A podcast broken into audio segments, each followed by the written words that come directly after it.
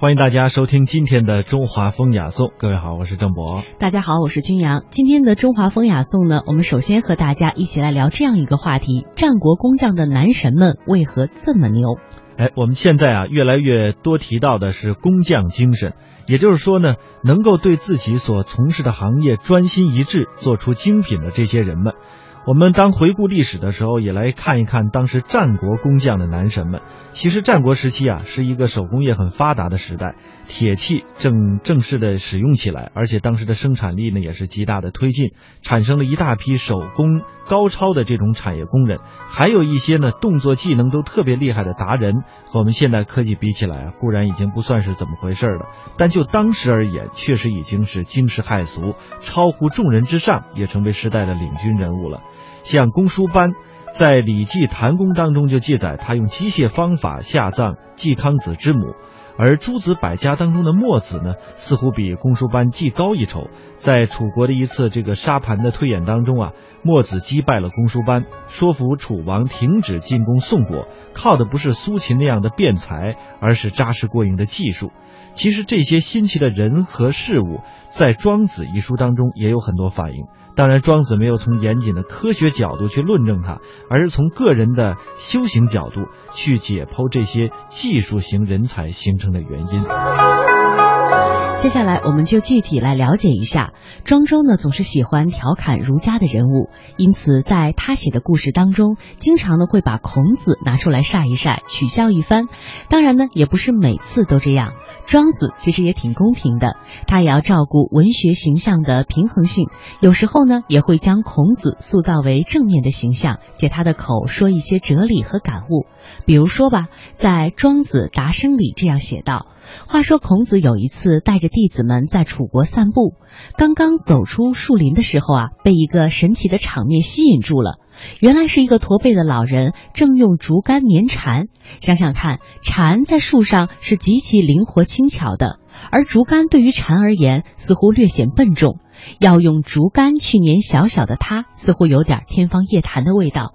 然而，让孔子及其学生们看得一愣一愣的是，这位驼背老人粘蝉，就如同在地上捡树叶一般。当时是这样写的：“仲尼士楚，出于林中，见呃佝偻者成条，犹多之也。”这群学术男和文化男被一位普通的劳动者的神迹给惊呆了，觉得这位老者牛的不要不要的。孔子好奇地问：“师傅，您怎么这么灵巧呀？有没有什么门道？”瞧瞧，庄子笔下的孔子还是非常谦虚的，真正是不耻下问，说到做到。老者呢也很坦率，回答说：“这也是技术活，当然是有门道的，不过需要练习，而且需要苦练。怎么练呢？方法很具体，在竹竿上累计两个丸子，静静地竖着竹竿，让两个丸子呢不要掉下来。这门功夫需要五六个月的时间，五六个月累完二而不坠。”到了这一层啊，以后捕蝉失手的情况就很少了。不过啊，这还不是最高的功夫，再往后看啊更精彩。在这个竹竿上堆三个丸子而不坠下来，那么捕蝉的得手率就会达到九成。这竹竿上堆五个丸子而不坠，那么捕蝉的得手率呢，差不多就是百分之百了。就好像在地上捡东西一样，垒三而不坠，失则失者十一；垒五而不坠呢？呃，这个游坠之也。那庄子毕竟是文艺男，交代完了这个枯燥的苦练的过程，接下来似乎就进行了这个描述的过程当中，也就是练习的时候的一种情境和心理了。这位老者说啊，他在练习的时候压根儿没把自己当成人，而是把自己当成一个树墩儿，哎，拿着这个竹竿的手臂呢，就如同是枯树上的树枝。因为这个树墩儿和树枝是静止的，也是沉稳的，这正是坐如钟，立如松，和这个武术当中的站桩练习倒是颇有几分相似之处。当然了，这个肢体的安静啊，还是源于心里的安静，心神先静，身体才静。那还要静到什么地步呢？我们接下来看看这个描写。他说：“虽天地之大，万物之多，而唯吾雕翼之之。”那么世界这么大，我也不去想看一看。万物那么多，这跟我有什么关系呢？我的眼中，这个只有你，这就是勃勃的这个禅意。禅意就是我的唯一，也是我的最爱。为了得到它，哎，当时呢，应该说这个手法不偏不倚，端端正正。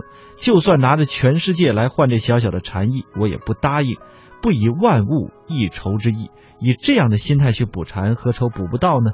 那从老者的这个补禅的心态和神情当中，我们可以得知啊，学习和练习要有明确的目的性。哎，只有这目标确定了，知道自己要追求什么，才能够平心静气，向着目标静静的努力，最后成为达人。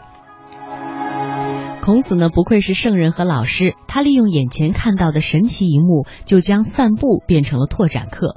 回身对学生们说：“同学们记住了，练习技术的诀窍就是用智不分，乃凝于神。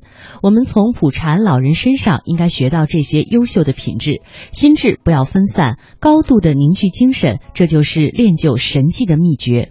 看看这位普禅的老者，会不会让我们想到曾经学过的一篇课文，叫《卖油翁》呢？